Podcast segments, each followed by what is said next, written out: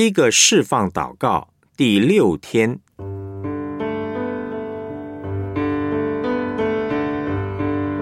因信称义的真理胜过撒旦的谎言。上，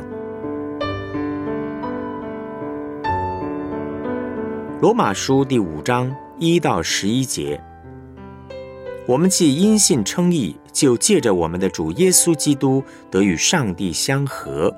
我们又借着他因信得进入现在所占的这恩典中，并且欢欢喜喜盼望上帝的荣耀。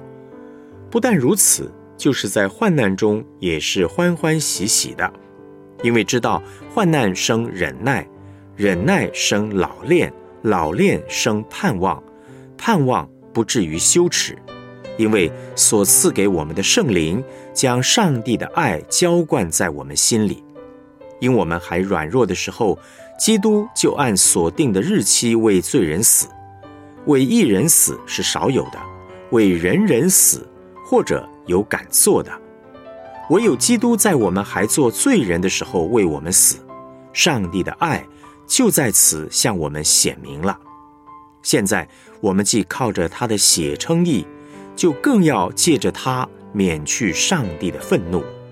因为我们做仇敌的时候，且借着上帝儿子的死，得与上帝和好；既已和好，就更要因他的生得救了。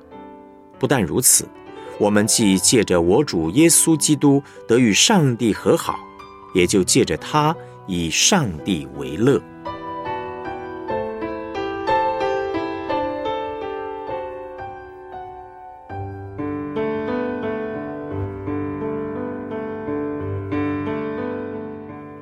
我们来思想主题信息：基督徒信仰中最核心的真理是因信称义。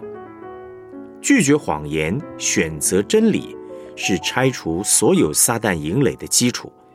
因为撒旦最大的把戏就是说谎，所以每一个谎言我们都要拒绝，更要拒绝说谎，要选择相信真理。选择诚实，但是若是没有客观的真理和事实，也不可能有我们主观的诚实。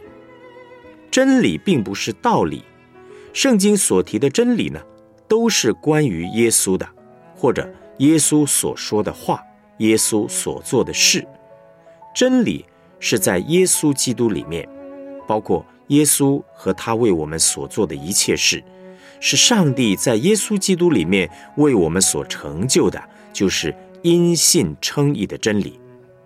我是罪人，但上帝仍然爱我，接纳我，把一切圣洁丰盛的恩典倾倒在我身上，把华美的衣服冠冕穿戴在我身上。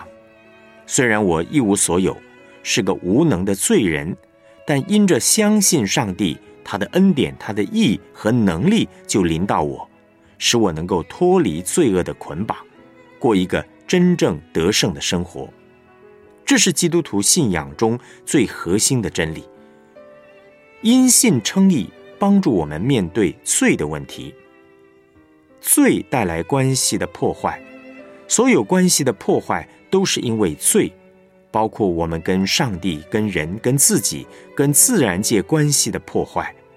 然而，上帝的恩典临到我们，解决我们所有关系破坏的问题，从哪里开始解决呢？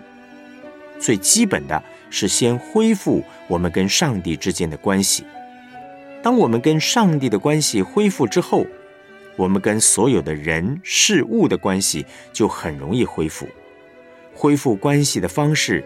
就是认识我们在上帝面前的角色、身份和地位。我们既因信称义，就借着我们的主耶稣基督得与上帝相合；我们又借着他因信得进入现在所占的这恩典中。因信称义的真理带领我们进入一个新的恩典的地位。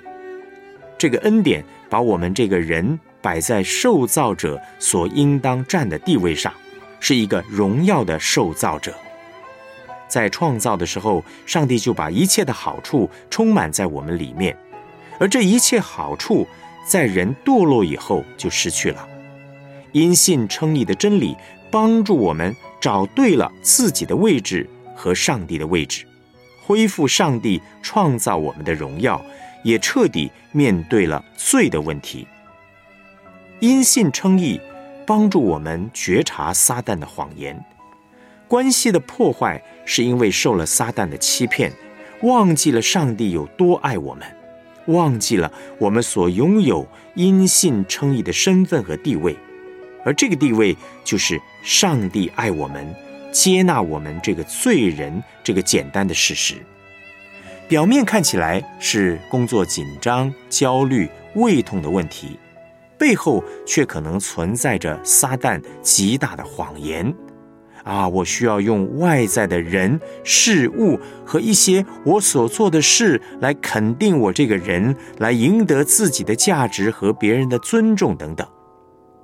恶者灌输我们这种错误的观念，完全违背因信称义的真理，使我们完全不知道上帝爱我们、接纳我们，绝不是因为我们有什么好的表现。所有生活上的问题、婚姻家庭的问题、人际冲突的问题、工作侍奉的问题等，都是因为我们离开了因信称义这个福音，忘记了上帝是谁，我是谁。所以，圣灵恢复的工作是什么呢？是要把上帝的爱厚厚的浇灌在我们里面。撒旦的谎言是什么呢？就是使我们忘记上述的事实。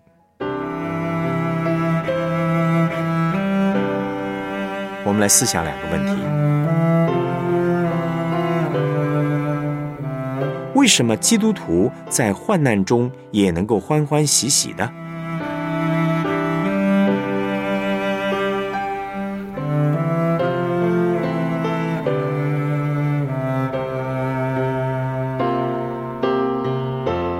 信称义，与上帝和好，以上帝为乐等，对你而言是已成就的事实吗？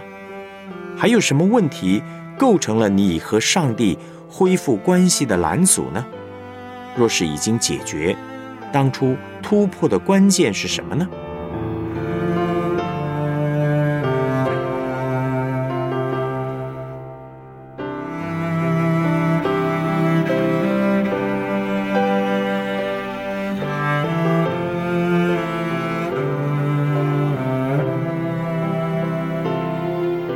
我们一起献上祷告，主耶稣，你就是真理，你所说的话、所做的事，是我要认识和相信的。你是何等爱我，你的意、你的能力临到我，救我脱离罪恶的捆绑，帮助我领受因信称义的恩典，恢复我和上帝之间的关系，也让我跟自己、跟人、事物一切的关系都能够得到解决。恳求圣灵将上帝的爱厚厚的浇灌在我心里，使我怎么样也不会忘记。奉主耶稣基督的名祷告，阿门。